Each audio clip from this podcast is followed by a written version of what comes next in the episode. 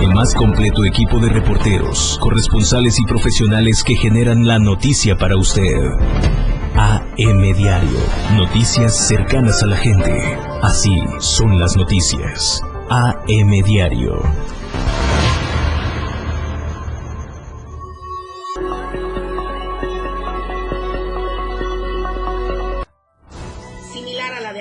Advierten otra masacre entre Santa Marta, Chenaló y Aldama. En dos días van 25 ataques armados. Dos personas lesionadas y daños materiales en accidente de tránsito en Cintalapa.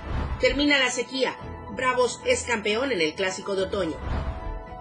Estamos a diario contigo.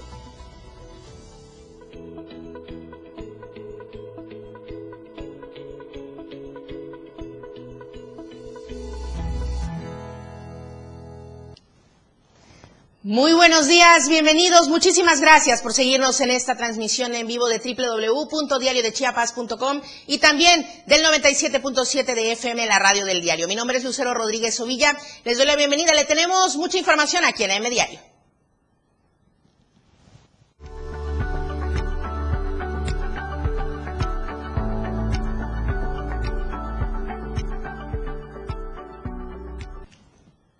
Las temperaturas en esta mañana de miércoles 3 de noviembre de 2021.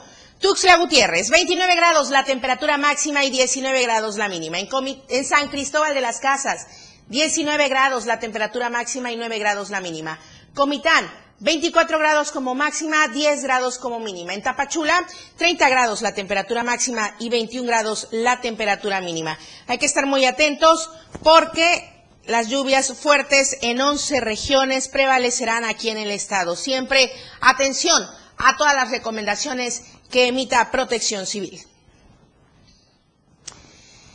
Esta situación de violencia, de tensión siempre entre los límites de Aldama y Chenaló, que ha dado pues por resultados en diversas ocasiones diferentes catástrofes y sobre todo que han afectado a niños, a mujeres, adultos mayores y que se ha pedido un cese en ello. Sin embargo, no ha ocurrido de esta manera y justamente por ello, después de ya mucho tiempo de estar en esta situación de tensión, pues ya se ha advertido de una posible masacre, híjole, la han hasta comparado como la que pasó en Actial.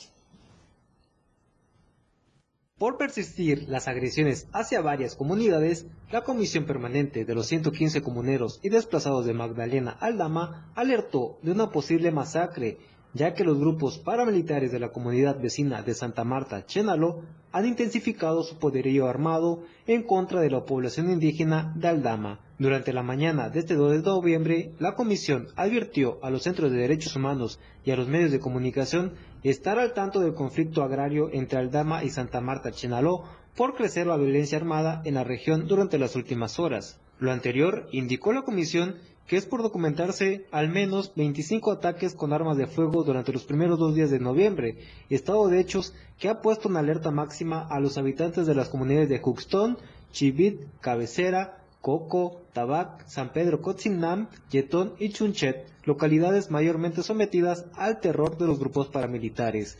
En este sentido, señaló que en el marco de la celebración del Día de Muertos, los habitantes de Aldama han tenido que suspender de forma definitiva sus tradiciones, ya que los paramilitares de, San- de Santa Marta no han cesado el fuego ni de día ni de noche. Cabe recordar que durante el mes de octubre de este año, la misma Comisión Permanente de los 115 comuneros y desplazados de Magdalena notificó más de 200 detonaciones armadas, la mayoría proveniente de los puntos de ataque de Templo, Canté, Puente, Tijera Caridad, Base de Policía Instaclum y en Volcán Santa Marta, Chenaló. Para Diario de Chiapas, Ainer González.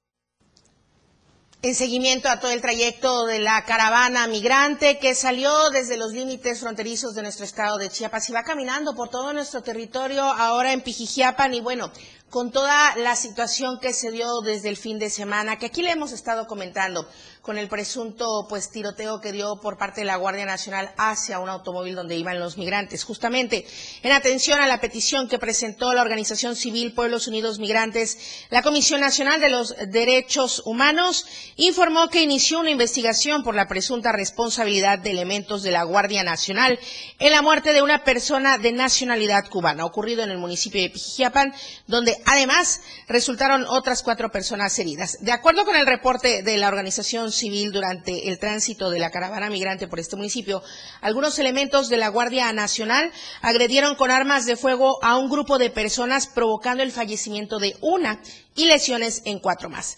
Las personas heridas se encuentran recibiendo atención médica en el Hospital Básico Comunitario Dr. Rafael López Alfaro de Pijijiapan, precisamente, a donde se trasladaron visitadores adjuntos de la Comisión Nacional de Derechos Humanos. Sin embargo, trascendió que una segunda persona migrante falleció tras este ataque. Por su parte, el colectivo de observación y monitoreo de derechos humanos denunció el uso de violencia y armas de fuego en los controles migratorios por parte de elementos de la Guardia Nacional tras el asesinato de Cristóbal N. La sociedad civil condenó los actos de violencia, solicitó una investigación de los hechos, justicia para las víctimas y medidas de protección para las 13 personas migrantes que viajaban a bordo del vehículo baleado por elementos de la Guardia Nacional el pasado 31 de octubre, el domingo. Los extranjeros eran provenientes de Cuba, Ghana y Brasil. Y a decir de otras organizaciones que acompañan la caravana migrante que avanza por toda la costa de Chiapas, caminaban con el éxodo, pero en el municipio de Mapastepec decidieron avanzar por su cuenta. Los hechos ocurrieron sobre la carretera de terracería Ejido Echegaray a Margaritas en Pijijiapan. En un comunicado, la Guardia Nacional argumentó que los uniformados dispararon en defensa propia y ante la negativa del conductor de la camioneta de, de detenerse. Por su parte, la Fiscalía General de aquí, del estado de Chiapas, dijo que encontraron un arma larga dentro de la unidad que trasladaba a las personas migrantes, dato que la Guardia Nacional no mencionó en su comunicado de prensa. Y justamente el colectivo también hizo hincapié en las consecuencias del despliegue de la Guardia Nacional en la frontera sur de México desde el 2019, cuando se firmaron los acuerdos entre México y Estados Unidos. Y hay que comentar esta parte donde aparentemente un presunto eh, nuevamente un segundo eh, migrante perdió la vida. La Oficina en México de Alto Comisionado de las Naciones Unidas y de los Derechos Humanos lamentó el día de ayer la muerte de un migrante cubano aquí en Chiapas y las lesiones a otros indocumentados, de lo que ya le he estado hablando. Esto en referencia justamente a los hechos admitidos ya por la Guardia Nacional desde el lunes, en el que agentes dispararon contra un vehículo en el que viajaban migrantes y pues dejó a varios heridos. Así es que estos son los pronunciamientos que se han estado haciendo y justamente eh, pues hablando de la caravana migrante, estamos en espera de enlazar a mi compañero Edgar Castillo allá en Tonalá, porque ya se tenía eh, conocimiento de la ruta hacia este municipio de la caravana migrante. Esta caravana migrante que ha permanecido o permanecía en la unidad de protección civil en Pijijiapan y que cambió su ubicación la noche de ayer y decidió también instalarse en el Parque Central. Los migrantes salieron de la unidad en donde iban a pernoctar después de haber llegado de la localidad de Hermenegildo Galeana ante el argumento de que podían ingresar elementos de la Guardia Nacional, sí, claro, con todo el antecedente, ¿no? Y del Instituto Nacional de Migración también, pues para detenerlos. De esta manera, los migrantes permanecieron en el parque frente a las instalaciones de Palacio Municipal para pernoctar y después emprender su recorrido hacia el municipio de Tonala. En las instalaciones de protección civil se les estaba brindando atención médica y los elementos necesarios para que pudieran tener pues su aseo personal. Edgar Castillo está en la línea telefónica. Edgar, muy buenos días. Sí, muy buenos días. Desde Tonalá, adelante con la información, ¿cómo va esta situación de la caravana migrante? Mira, eh, me comenta el, este, el, licenciado Natán Núñez, es, él es este, la Comisión este, de Derechos Humanos Digna Ochoa, eh, me comenta que todavía la caravana está en el municipio de Pijijiapan. El día de, ayer eh, los atendieron eh, ahí en el Parque Central el presidente municipal Carlos Albores Lima, quien les dio eh, eh, alimentación, eh, eh, atención de, de, médicos. Y bueno, ahí están pernotando todavía. Y lo que me comenta el, el, el licenciado Nathaniel Hernández Núñez es que eh, hoy van a salir alrededor de las 4 de la tarde. Eh, vienen muchos niños, alrededor de 200 niños, eh, 70 mujeres embarazadas más o menos, y bueno, los niños traen, este, están este, con gripa y las mujeres también, hay muchas, muchos este, que están eh, con gripa porque pues les ha caído la lluvia y bueno, eh, no tienen dónde refugiarse. Y hasta, hasta el momento es posible que salgan hoy a las 4 de la tarde, todo depende de quiénes este eh, quiénes los, los dirige en esa en esta caravana, pero sí la la este el número de migrantes que salió desde Tapachula, bueno, ya se ha desplegado, muchos han desertado, eh, se han ido a, de regreso a, a, Tapachula y otros este se siguen quedando y otros se, se están incorporando, más otros se están agarrando por su lado. Eso es lo que nos comentó eh, Nathaniel Hernández Núñez, quien está viendo desde de cerca eh, como Comisión de Derechos Humanos Digna Ochoa. Muchísimas gracias, Edgar Castillo. Entonces estaremos al tanto de cómo van transcurriendo en las próximas horas para que puedan ir llegando hacia Tonalá y vamos recibiendo también tu informe. Muchas gracias, muy buenos días. Hasta luego, muy buenos días. Día de Muertos, ¿cómo transcurrió el 1 y 2 de noviembre? Eh, vamos a írselo comentando punto a punto, lugar por lugar, porque afortunadamente y con datos oficiales, saldo blanco. Voy a comentarle, las autoridades municipales, por ejemplo, de Villaflores, Villacorso, Jiquipilas, Ocosocuautla y Copainalá, reportaron así, saldo blanco con la celebración de Día de Muertos eh, con el resultado esto de los operativos coordinados entre los tres niveles de gobierno. En Villaflores se realizó un festival en la Plaza de la Paz donde se llevaron a cabo concursos de altares, catrines y catrinas, calaveritas, así como también el de crónicas de mi gente. En todos los concursos se premiaron a los tres primeros lugares de cada categoría y se les dio reconocimiento a todos los participantes. Allá en Ocosocuautla, Saldo Blanco también, Edgar Ruiz, muy buenos días. Edgar Ruiz, buenos días. Muy buenos días, Lucero. Sí, aquí en el municipio de Xochipauca, el día de ayer, este, hubo poca afluencia, se esperaba que llegaran muchas más personas de las que llegaron el día de ayer. Sin embargo, esto se debe a que mucha gente aún este, siente el temor por el tema de la pandemia. Se sabe, pues, que estábamos platicando con algunas familias el motivo de que muchos de sus familiares no acudieron y les comentaban precisamente eso, de que aún existe el temor sobre la pandemia, muchos que se resguardan en casa, sobre todo adultos mayores, eh, nos comentaban que hicieron sus altares en casa y prendas y todo a su ser querido que partió, ya que pues tienen el miedo de contagio en este tipo de eventos que junta demasiada gente eh, autoridades municipales y de protección civil, así como en la protección municipal, montaron operativos en las inmediaciones, hubo salto blanco, también se colocaron filtros sanitarios en las en las centrales principales de los dos panteones municipales para otorgarles gel desinfectante. Cabe destacar que no hubo prohibiciones en cuanto a rango de edad en las personas que pudieran ingresar, pero sí se les pedía que hicieran uso del cubrebocas aquella persona que no llevara cubrebocas se le otorgaba uno y se le pedía que mantuviera ese dentro del panteón.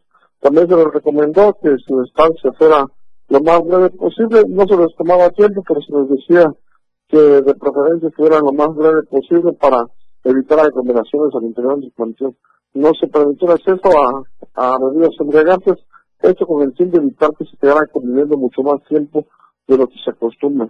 Eh, esto puede lo que se vivió fue un día de fiesta, hubo, sí, hubo mariachi, hubo marimba, eh, exposición de productos típicos tradicionales, pero fue un evento en el que se esperaba muchas más personas de las que se acostumbraban, tal vez también eh, implicó el hecho de que cayó entre semanas, el día martes, y pues muchos aún trabajan, ya recordando que para muchas empresas o muchas zonas no es un día inhábil. Esta es la información que se dio desde. Muchísimas gracias, Edgar Ruiz. Muy buenos días. Vamos a seguir con más información. Recuerde que hoy es día de opinión con Don Polito al volver del corte. En un momento regresamos con más de AM Diario. 97.7 Las 8 con 15 minutos. Hola, soy Gerardo Toledo, presidente de la Fundación Toledo AC, y en esta ocasión me quiero referir a ti para invitarte al primer concurso de ilustración, arte y salud pública, prevención y tratamiento de la diabetes. Este evento se debió haber desarrollado el año pasado, pero como consecuencia del COVID-19 decidimos posponerlo. Ante ello y con el compromiso de cumplir con este acuerdo, planteado en su origen por Benar y Fundación Toledo, le damos continuidad a esta propuesta. El concurso tiene el objetivo de incentivar la producción artística local y en esta primera edición se enfocará a jóvenes de 18 a 36 años de edad y tendrá como temática la prevención y el tratamiento de la diabetes. La clínica Benar es especialista en el tratamiento del pie diabético y su fundador, el doctor Antonio Muñoa, es un entusiasta del arte que ve con buenos ojos participar en alianzas como lo hace en este caso con la Fundación Toledo. Nos interesa en esta ocasión que el concurso considere el arte y la salud pública, primero que nada porque deseamos sumarnos a la concientización de una enfermedad mundial que representa una realidad y problema de salud que tiene que ver con la alimentación, hábitos diarios y herencia genética.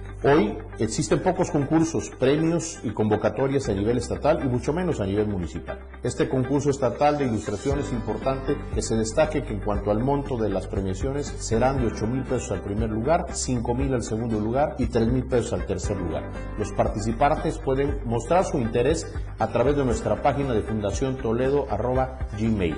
Y la convocatoria se amplía en términos del plazo que se tenía previsto del 21 de octubre a petición de los participantes hasta el 13 de noviembre, semana en la que por cierto se celebra la lucha mundial contra la diabetes. Nuestro concurso se celebrará entre el 18 y el 25 de noviembre. Esperamos tu participación. Muchas gracias.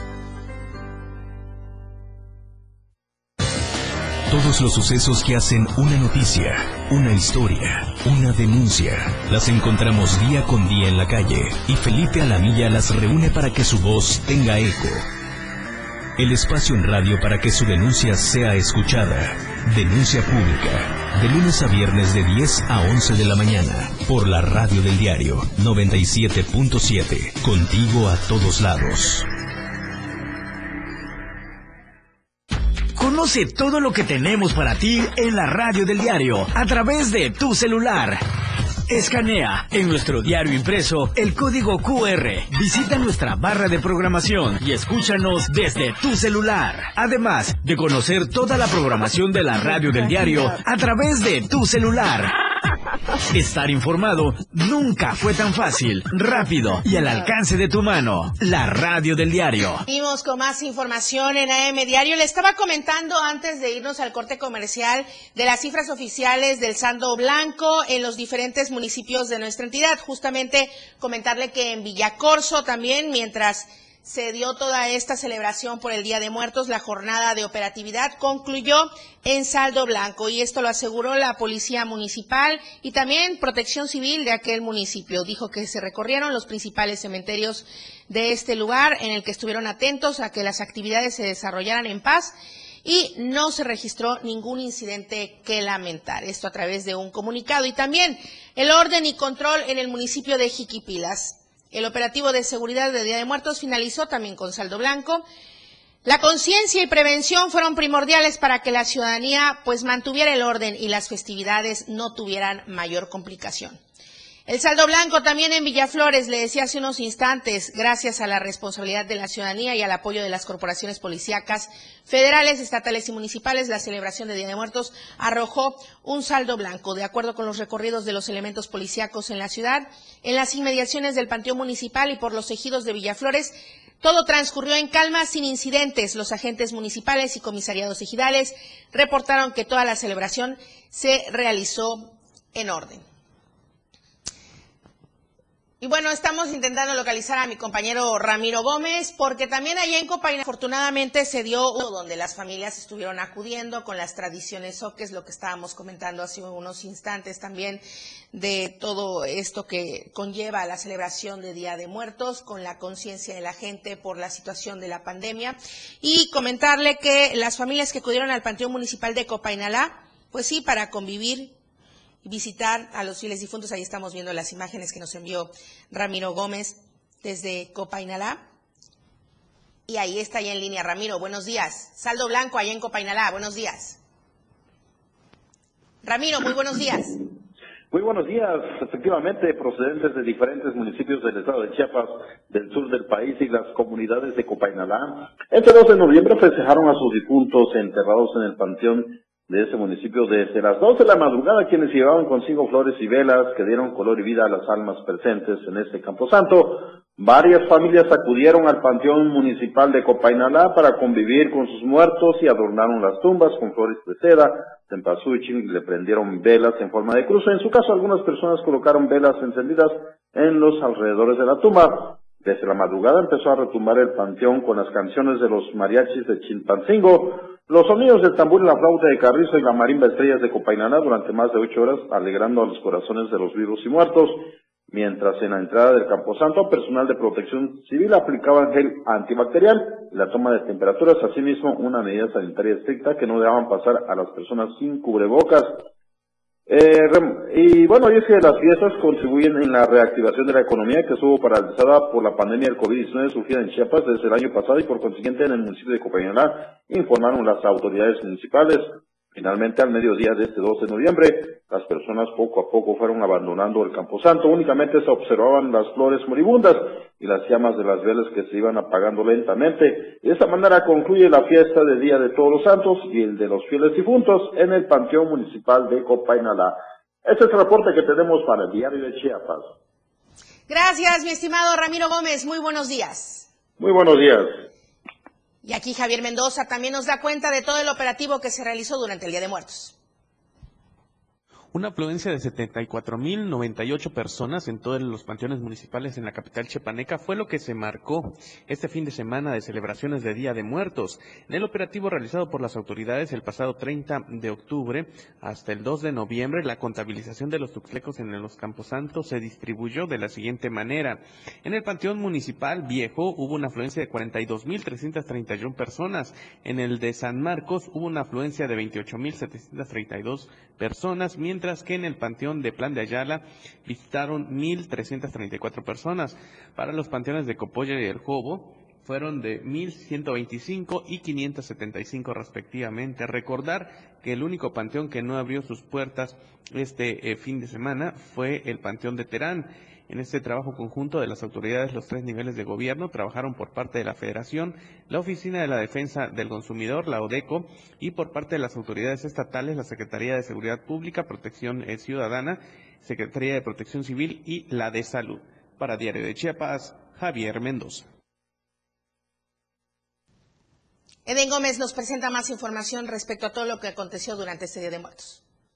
¿Qué tal? Un gusto saludarles, informarles que ante la celebración de Todos Santos en la capital chiapaneca se continúa con el monitoreo de los eh, campos santos. La intención, por supuesto, reducir las afectaciones o daños que se pudieran generar hacia la población. En este contexto, las instancias como Protección Civil han referido que en lo que va de este operativo en tres días se ha tenido una afluencia de por lo menos 32 mil personas en los campos santos y panteones de la capital chiapaneca, tanto municipales como ejidales, por lo que se mantendrán estas actividades para con esto reducir las afectaciones. Hay que recordar, se tomaron restricciones en algunos campos santos, la intención reducir los daños o riesgos ante el COVID-19. En este mismo sentido, también ha referido y se ha señalado que se tiene pues mucha conciencia por parte de los ciudadanos, han mostrado una buena actitud ante las recomendaciones y con esto, por supuesto, se espera se tenga saldo blanco como se ha mantenido hasta el cierre de esta edición. Así que, pues continúan estos operativos y se espera no exista ningún eh, daño eh, ante las celebraciones de Día de Muerto. Informó para el diario de Chiapas, Eden Gómez.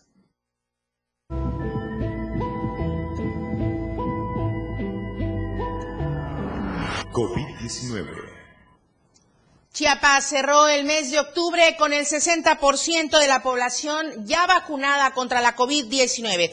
Desde el pasado 20 de septiembre y desde entonces a la fecha, mil células de vacunación se han desplazado por los 125 municipios de la entidad.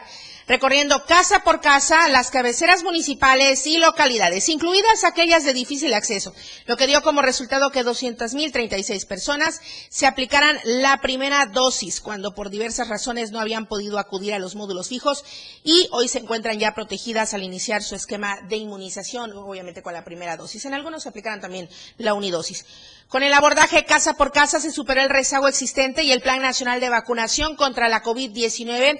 Se observaron también avances significativos en Chiapas, los cuales son considerables con el porcentaje de cobertura. De hecho, debido a la efectividad de esta estrategia, la Federación determinó incluirla dentro de los lineamientos en la materia, por lo que las demás entidades del país podrán replicar este modelo de atención, es lo que informó la Secretaría de Salud. Y los casos por COVID-19 aquí en Chiapas son 16 hasta el corte del día de ayer. 16 nuevos casos positivos y por tercer día de manera consecutiva no se notificaron defunciones. A nivel nacional, la Secretaría de Salud presentó su reporte técnico diario sobre este avance de la pandemia en el país. El número de casos positivos confirmados por día en nuestro país, 3.588. El número de defunciones confirmadas por día en México son 269. El número total de casos positivos confirmados en México, 3.811.793. El total de defunciones confirmadas en México por COVID, 288.733 defunciones.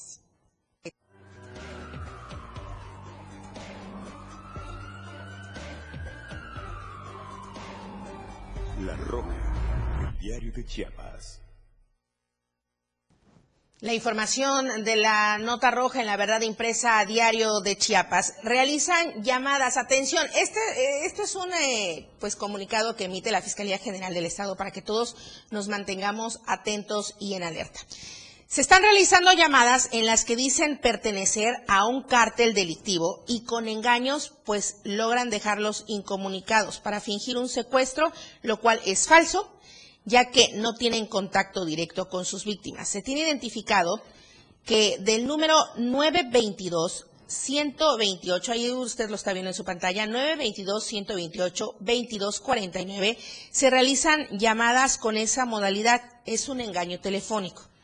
Entonces, se tienen reportes de estas llamadas provenientes del penal de Altamira en Tamaulipas evite caer en este tipo de extorsiones. Es una alerta de extorsión telefónica de secuestro virtual que emite la Fiscalía General del Estado. Voy a repetir el número, 922-128-2249. Y lo que dicen cómo se identifican para pretender realizar este tipo de, extorsiones es que pertenecen a un cártel delictivo y pues con engaños logran dejarlos incomunicados para fingir un secuestro, lo cual es falso. Así es que hay que mantenerse muy atentos. De preferencia, pues no contestar si usted no conoce el número telefónico. La Fiscalía General del Estado obtuvo del órgano jurisdiccional la vinculación a proceso en contra de Germán N. por el delito de incumplimiento de obligaciones de asistencia familiar cometido en agravio de un menor de edad, o sea, no pasó la pensión. En consecuencia, el juez impuso medida cautelar de prisión preventiva oficiosa, pago total de pensión alimentaria y fijó el plazo de 15 días para realizar las investigaciones complementarias. Vamos a la encuesta de esta semana, la que está circulando durante estos días y que usted todavía tiene tiempo de consultar. ¿Estás de acuerdo en que Chiapas cuente con el servicio de Uber? Bueno, también es muy importante conocer la opinión de usted todos los sectores ya se han salido a pronunciar, así es que lo interesante también es saber qué, qué, a usted le gusta, qué, le gusta de este servicio, qué no le gusta, si lo ve viable o no. Ahí está para que nos conteste sí, no, no me interesa. nosotros sí nos interesa saber su opinión y estaremos dando los resultados el viernes en Chiapas al cierre. Volvemos con más información, con la deportiva y con la opinión de Don Polito. Más de AM Diario, después del corte. 97.7. La radio del diario. 97.7. La radio del diario. Más música en tu radio. Lanzantes de la Torre de Chiapas. Libramiento Surponiente 1999. 97.7. Desde Tuxtla Gutiérrez, Chiapas, México. XHGTC, la radio del diario. Contacto directo 961-612-2860. Cabina 961-612-2860. Escúchanos también en línea. www.diariodechiapas.com Diagonal Radio 97.7, la radio del diario. Más música en tu radio. Las 8. Con 30 minutos. La radio del diario presenta la portada de este miércoles 3 de noviembre de 2021. Infartos, COVID y diabetes, principales causas de muerte. Advierten de otra masacre. TRI condiciona, exige más presupuesto para la niñez. Pide Monreal ser audaces. Entrega Rutilio patrullas y uniformes a policías. Nueva remesa de auditorías. Saldo blanco en Día de Muertos. Condenan violencia de Guardia Nacional. Caravana pernoctó en Pijijiapan. 16 casos positivos por COVID-19 en las últimas horas en Chiapas. Estamos a diario contigo.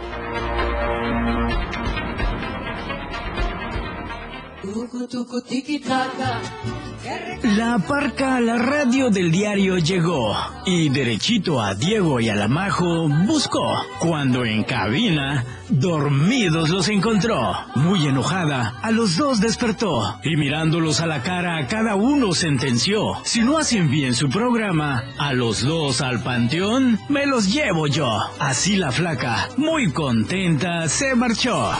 Las Calaveritas, una tradición muy viva en la radio del diario 97.7 FM, contigo a todos lados.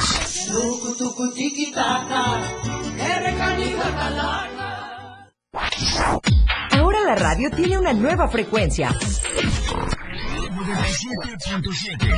97.7.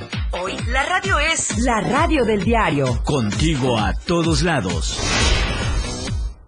97.7, la radio del diario. Más noticias en la radio del diario. AM Diario.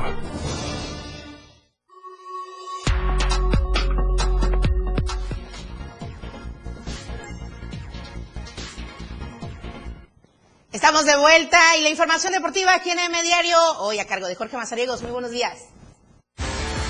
Deportes.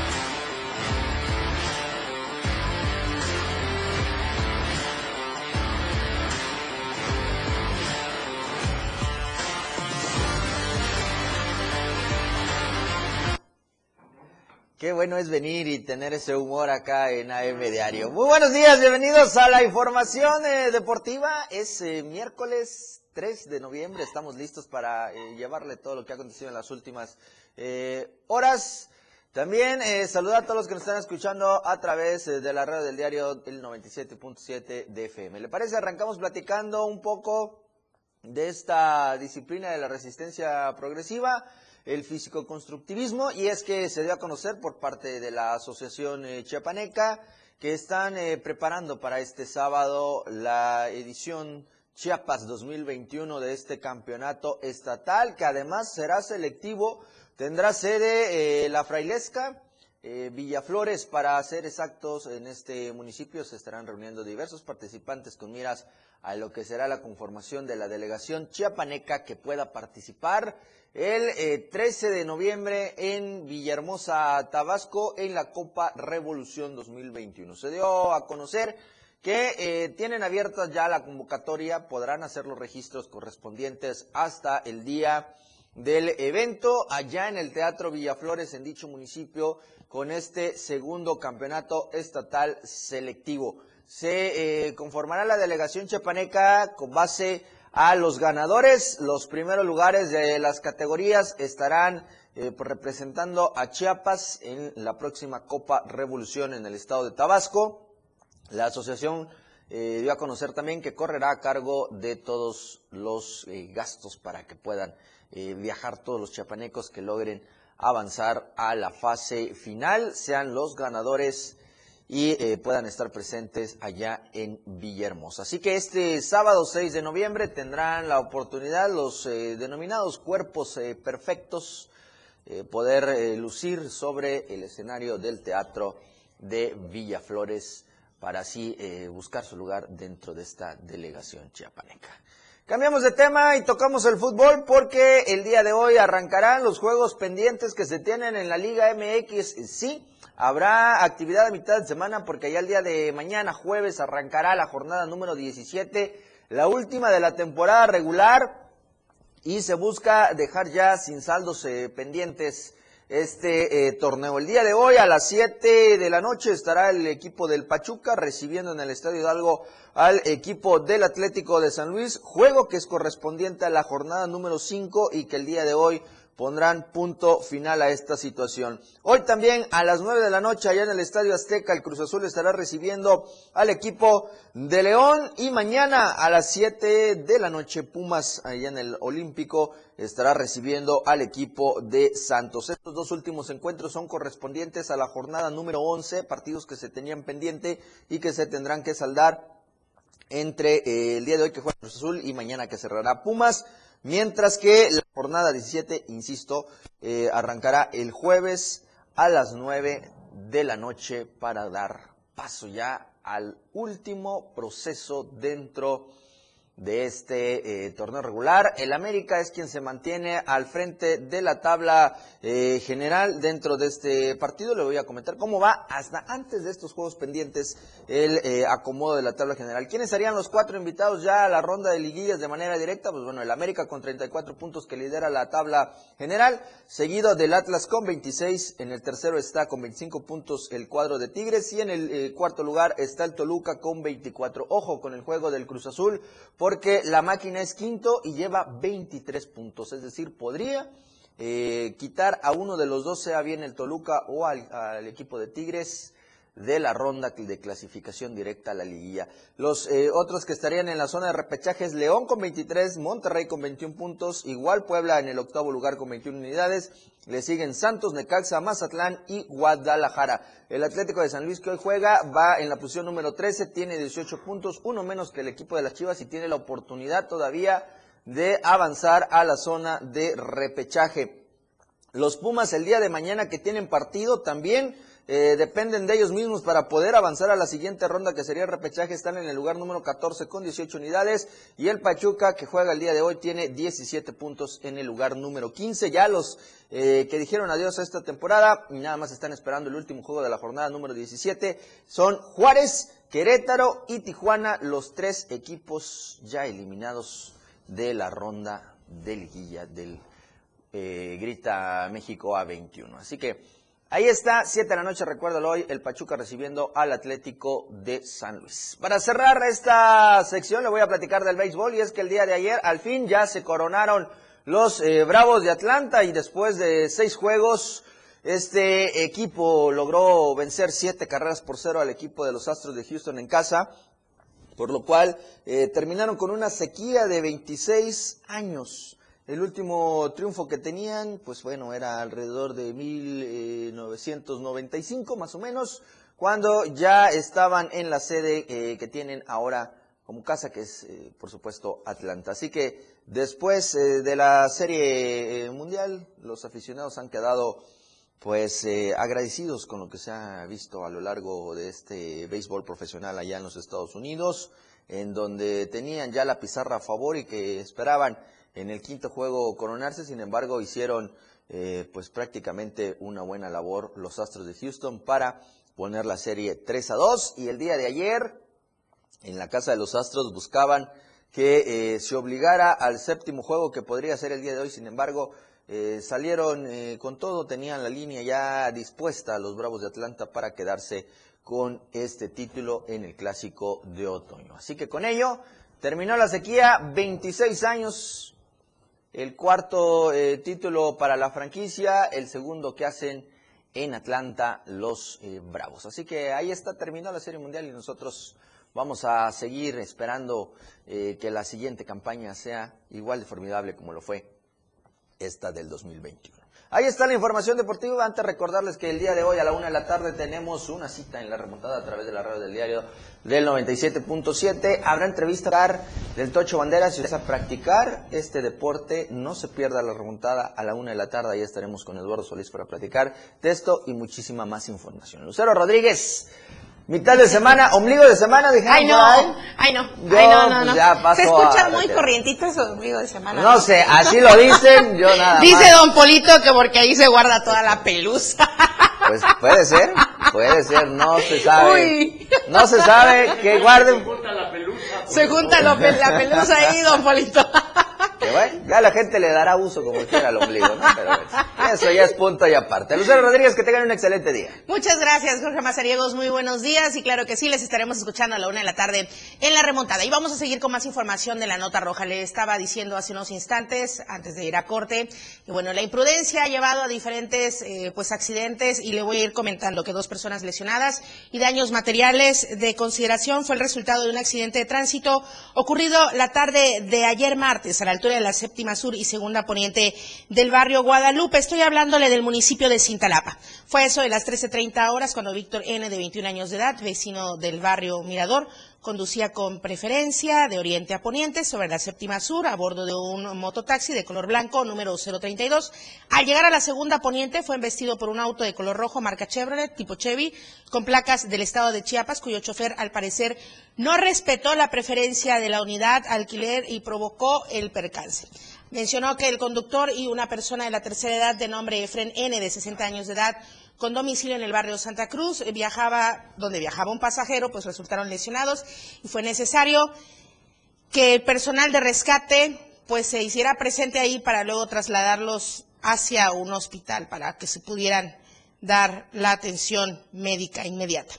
Comentarle también que aquí en Tuxtla Gutiérrez, un conductor en completo estado de ebriedad pasó de eh, a traer pues un vehículo, o sea, pasó a, a darle un golpe también a un vehículo y terminó impactado con una barda en una vivienda. Y a pesar de lo aparatoso del accidente, el hombre y su acompañante pues resultaron ilesos, afortunadamente, ¿no? El percance sucedió a las 3 de la mañana de ayer martes en la avenida Coronel Vicente Cortés de la colonia Infonavit Grijalva. Y la unidad responsable fue una camioneta pick-up Dodge con placas de circulación CX53-856 que circulaba de oriente a poniente sobre la dirección ya referida cuando se impactó en un primer momento a un costado de un vehículo Mazda modelo CX3 con un matrícula X y 517B para después terminar impactado sobre la barda de una vivienda. Imagínese, usted está durmiendo y de repente llega y se impacta en su, en su casa, en su pared, un automóvil que, que de verdad ya, y todo por una persona que iba en estado de ebriedad, ¿no? Y bueno, pues así sucedió aquí en Tuxtla Gutiérrez. Ya iniciaron las investigaciones, no hay mucho que investigar, pero pues sí deslindar responsabilidades. El exceso de velocidad y una probable falla mecánica en los frenos provocó que un colectivo terminara también impactándose, pero este decidió contra un árbol, ¿no? El chofer se dio a la fuga. Según el reporte de elementos de vialidad, a las 11.30 horas de ayer martes se suscitó este impacto bastante fuerte. Ahí están las imágenes para la gente que nos sigue en radio. De verdad, quedó sin parte frontal el, colectivo y, y los pasajeros, ya ni qué decir de esto. Bueno, se suscitó esto en el Boulevard Juan Pablo II, aquí en Tuxtla, el colectivo de la ruta 89, con número económico 11, se salió de la cinta asfáltica quedando sobre la banqueta, sí, totalmente montado en la banqueta. Al lugar arribaron paramédicos de protección civil, atendieron a los seis lesionados, Solo un anciano de 82 años de edad de nombre Cecilio y una dama de 20 años de edad de nombre Monserrat N. ameritaron ser trasladados a un hospital. Bueno, es que solo, es que nadie debería ser trasladado a un hospital por eso, ¿verdad? Y bueno, así fue con esta unidad del transporte colectivo de la ruta 89. ¿Cómo amanece hoy Tuxtla Gutiérrez? Este es el Boulevard Laguitos. Bueno, a la altura del Boulevard Laguitos, este es el tráfico a esta hora de la mañana. A las 8.44, así amanece Tuxtla Gutiérrez. Un tráfico bastante fluido en esta zona de Tuxtla al poniente norte de Tuxtla Gutiérrez, en el Boulevard Laguitos. Vamos a corte comercial. La opinión de Don Polito ya está aquí en el estudio. En un momento regresamos con más de AM Diario. La radio del diario. Las 8 con 45 minutos.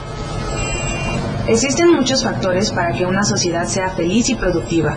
Entre ellas, la educación vial es fundamental para hacer de cualquier ciudad un mejor lugar para vivir.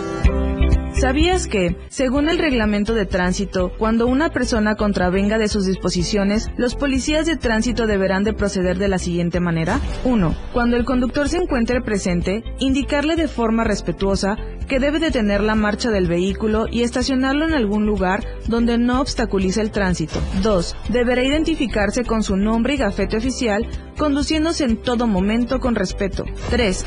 Deberá señalar al conductor la infracción que ha cometido, fundando y motivando el artículo infringido del reglamento de tránsito. 4. Solicitará al conductor la licencia de conducir y la documentación correspondiente al vehículo. 5. Una vez efectuada dicha revisión de los documentos y de la situación en que se encuentra, si estos están en orden, el policía de tránsito procederá al llenado de la boleta de infracción de manera clara y precisa, reteniendo la garantía correspondiente o, en su caso, el envío del vehículo al dispositivo oficial de vehículos de la dirección. La música puede definirse a muy grandes rasgos como una sonoridad organizada, coherente, significativa.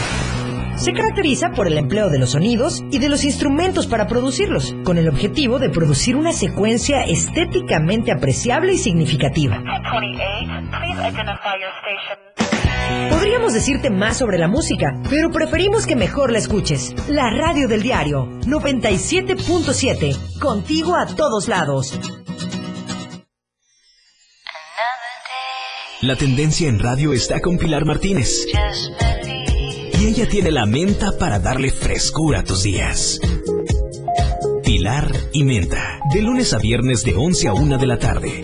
Escucha temas de interés, invitados, música y radio variedades que hacen de Pilar y Menta un programa único en la radio del diario 97.7. La mejor manera de escuchar radio está en la radio del diario 97.7. Contigo a todos lados.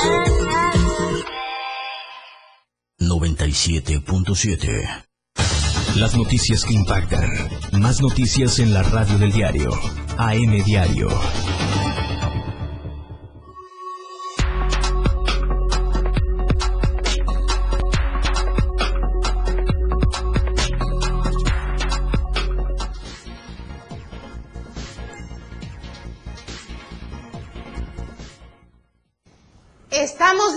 Vuelta y con un tema bastante, pues, híjole, más allá que controversial por la situación migratoria, de respeto a los derechos humanos, de toda la movilización que todos tenemos derecho a realizar en diferentes territorios. Don Polito, muy buenos días. Lucero, buenos días. Bienvenido, ¿dónde Perdón, estaba? pues es que hay, hay, hay compromisos que atender, nada No fue- más importante que ¿No este, fue con nosotros al panteón? No, hombre, es la primera vez que salimos a que nos dé el aire y no puedo estar, caramba. pues. Pero bueno, ya la próxima salida, pues hay, ojalá que sea algo más alegre que el panteón, no, no Sí, sé. no, claro, claro, por supuesto. Pero, pues, mire, un botanero. Un botanero, ¿por qué un no? botanero, ¿Por qué no hacer desde ahí una cobertura especial? Claro, parte de la gastronomía de nuestro estado. Claro, Chiapas, es para probar los platillos típicos de Chiapas. seguimos esperando el queso cotija desde Pijijiapan que se supone iba a traer Charlie. O sea, no, no, no, no. ¿Y no hubo nada? No, no.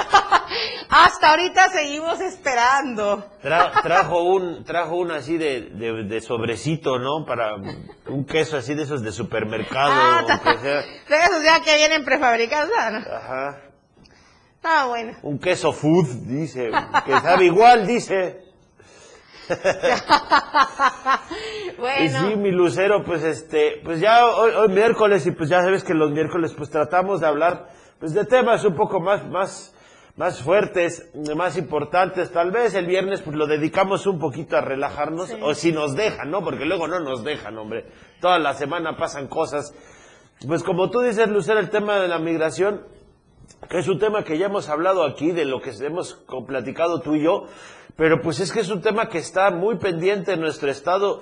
Somos pues el primer, el primer filtro para todas estas caravanas migrantes que vienen de Centroamérica y hay un problema ahí de contención. Ya habíamos conversado también sobre eso, que al momento de venir toda esta gente, eh, seguramente iba a haber ciertos problemas con la Guardia Nacional, porque donde hay armas, donde hay mucha gente, evidentemente puede pasar algo y pues acaba de pasar, ¿no, Lucero? Tenemos una persona fallecida, si no... Ya dos, se dos ha personas mencionado dos a fallecidas partir del día de ayer. y tres, cuatro la heridos. primera de origen cubano y se hablaba de 13 personas a bordo de una camioneta. Es que, don Polito, el punto era que estaban eh, pues todos resguardados, ¿no? Eh, Como va toda la caravana, pero decidieron ellos adelantarse, avanzar todavía más en el trayecto y es donde la Guardia Nacional con el operativo que tienen, bueno, pues intentan asegurarlos, dice la Guardia Nacional en su comunicado. Nosotros intentamos asegurarlos, pero ellos se dieron a la fuga y en defensa propia, entonces, pues Ese es- abrimos ese es- fuego, ¿no? Ese es el problema que tenemos con cuando hay opacidad en nuestras autoridades, cuando hay opacidad de la información pasan estas cosas. Vamos a dar el beneficio de la duda, pero es que la ciudadanía ya no lo cree. Así es. Ya no cree las cosas que salen en los comunicados oficiales porque tergiversan las verdades, son verdades a medias, y entonces ya no podemos confiar. Probablemente y a lo mejor dando el beneficio de la duda, esto fue lo que sucedió ahora, que de pronto alguien les dijo a los migrantes, ¿saben qué? Yo estaba leyendo que, que, fueron como por un ray, ¿no? Como que les dieron un aventón a esta camioneta y que avanzaron. Y a lo mejor pues eran personas que, que tenían otras, otras cosas, otros intereses, y pues al ver a la Guardia Nacional se adelantan y no les hacen, no, no se detienen, pero pues para nosotros nos es muy complicado creer, creer con la información que tiene la, la autoridad, precisamente por toda esta opacidad que manejan en la información que nos dan. Eh, Y, y luego pues esta, perdón, don Polito, y luego esta parte de en defensa propia, ¿no? Eh, ¿Qué fue lo que sucedió? Dicen que los De- intentaron embestir, que cuando ellos les hacen el alto, bueno, pues que la camioneta agarra y los embiste. Ajá. Yo no sé, porque no, no conozco mucho de esto, pero no había posibilidad de darle a las llantas, de, de buscar una manera de detener la camioneta sin disparar al cuerpo de la Otra camioneta. estrategia sin antes eh, herir a las personas. Sí, o sea, si ya viste que hay gente, pues ¿para qué le disparas a la parte de arriba? No sé, disparar abajo, algo. Algo que tal vez se pueda hacer para evitar la pérdida de vidas, tanto de elementos de la Guardia Nacional como de, de la sociedad civil. O sea, aquí de lo que se trata es de buscar una manera de cómo poder contener, detener, eh, regularizar incluso a los migrantes sin faltar a sus derechos humanos. Entiendo que estaban ahí en, la- en las oficinas de protección civil, ¿no? Ahí en Sí. Piquiquiapan, y se les estaban brindando apoyos de higiene, de dormido y todo, para que pudieran estar eh, mejor en su estancia. Pero como dices, pues unos se adelantaron y pues tenemos esta terrible Sí, situación. decidieron despegarse del grupo, decidieron adelantarse, seguir el trayecto en todo esto. Y entonces es donde, pues, como parte de los operativos, la Guardia Nacional, pues, pues decide actuar de esta manera, ¿no? Supuestamente en defensa propia. Sin embargo, también, esto de la opacidad de la información, que es muy buen punto el que usted comentaba, don Polito, es que, por ejemplo, luego salió la Fiscalía General del Estado a decir que sí, que había un arma en el vehículo donde venían los migrantes. Pero la- pero resulta que la Guardia Nacional en su comunicado no menciona ese particular punto. Exacto, y sa- es algo que cambia totalmente a la información. Entonces, eso le va agregando a la desconfianza. Yo cuando, cuando estaba oyendo la nota ahora que venía hacia acá, estaba eh, relacionándolo un poco con lo que le pasó a este, este muchacho actor ahora en la semana pasada, Ah, que, sí. que tuvo mucha, ha tenido mucha visibilidad precisamente porque es un personaje muy querido, ¿no? Cuando él era niño. Y precisamente pasa esto mismo. Ocaña, ¿no? Ocaña, Gustavo Ocaña, Octavio Ocaña, Octavio, Octavio, Octavio Ocaña. Eh, pasa lo mismo, hay una situación en la que no sabemos exactamente qué pasa, las autoridades dicen una cosa, vemos fotografías, videos donde parece que hay otras, otra cosa, entonces no sabemos a quién creerle. Lo mismo está pasando en esta situación.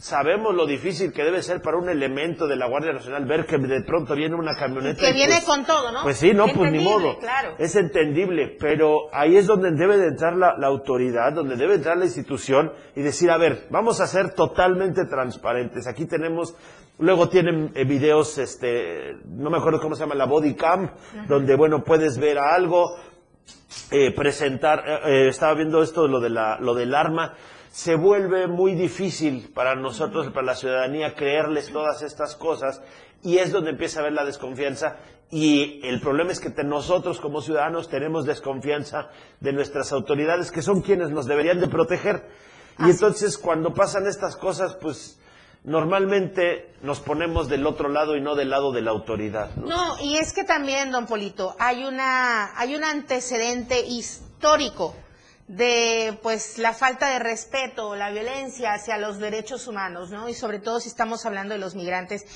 Y aún más si estamos hablando de todas estas caravanas que han estado ingresando desde un buen tiempo atrás, así como tal, como caravanas hacia nuestro estado. Entonces, mm, se han denunciado desde diferentes eh, pues instituciones, asociaciones, observatorios.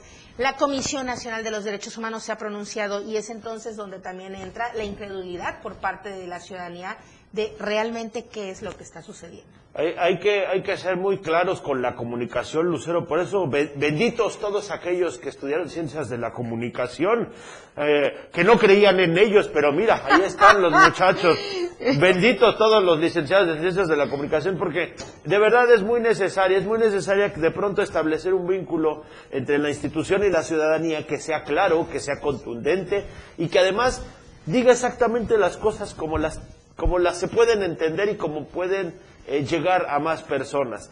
Porque si no, tenemos este tipo de cosas. Mandas un boletín que además contraviene con las cosas que van a la otra institución, que no se ponen de acuerdo, que omites una pieza de la información fundamental para el desarrollo de la nota y entonces todo se vuelve más opaco, todo se vuelve en que no te creen, todo se vuelve en que ya al final la verdad nunca la vas a ver nadie y ahí vamos a estar como, como en ese limbo, ¿no? ¿De qué les pasó? Pues quién sabe. Sí, nada más el, eh, nuevamente la exigencia por parte de todos los organismos, de las instituciones, de las asociaciones, la exigencia al respeto de los derechos humanos y de los migrantes, sobre todo en estas caravanas. Pues así. Eso, eso debe ser la prioridad, la defensa de los derechos humanos y ya después vemos lo demás, pero la defensa de los derechos humanos de los ciudadanos que vienen de Centroamérica y también de las, por los elementos de la Guardia Claro, Nacional. O sea, las dos partes merecen eh, tener eh, sus derechos humanos asegurados y, y- y bien, bien protegidos, porque si no.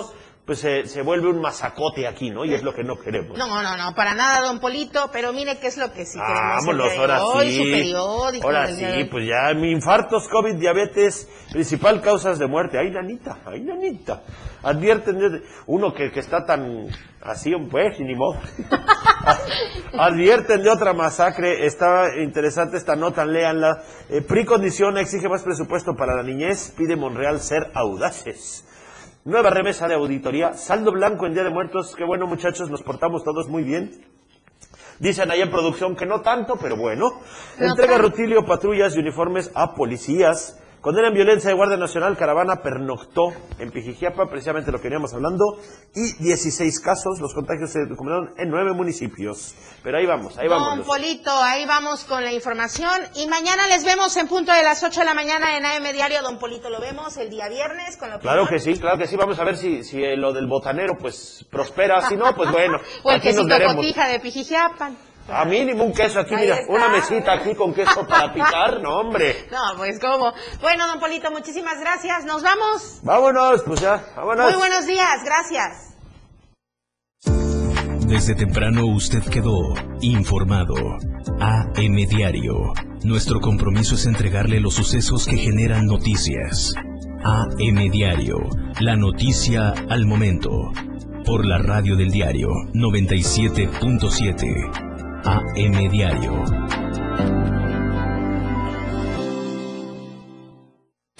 $97.7. La radio del diario. Más música en tu radio. Lanzando nuestra señal desde la torre digital del diario de Chiapas. Libramiento Surponiente 1999. 97.7. Desde Tuxtla Gutiérrez, Chiapas, México. XHGTC. La radio del diario. Contacto directo 961-612-2860. Cabina 961-612-2860. Escúchanos también en línea. www.diariodechiapas.com Diagonal radio. 97.7. La radio del diario. Más música en tu radio.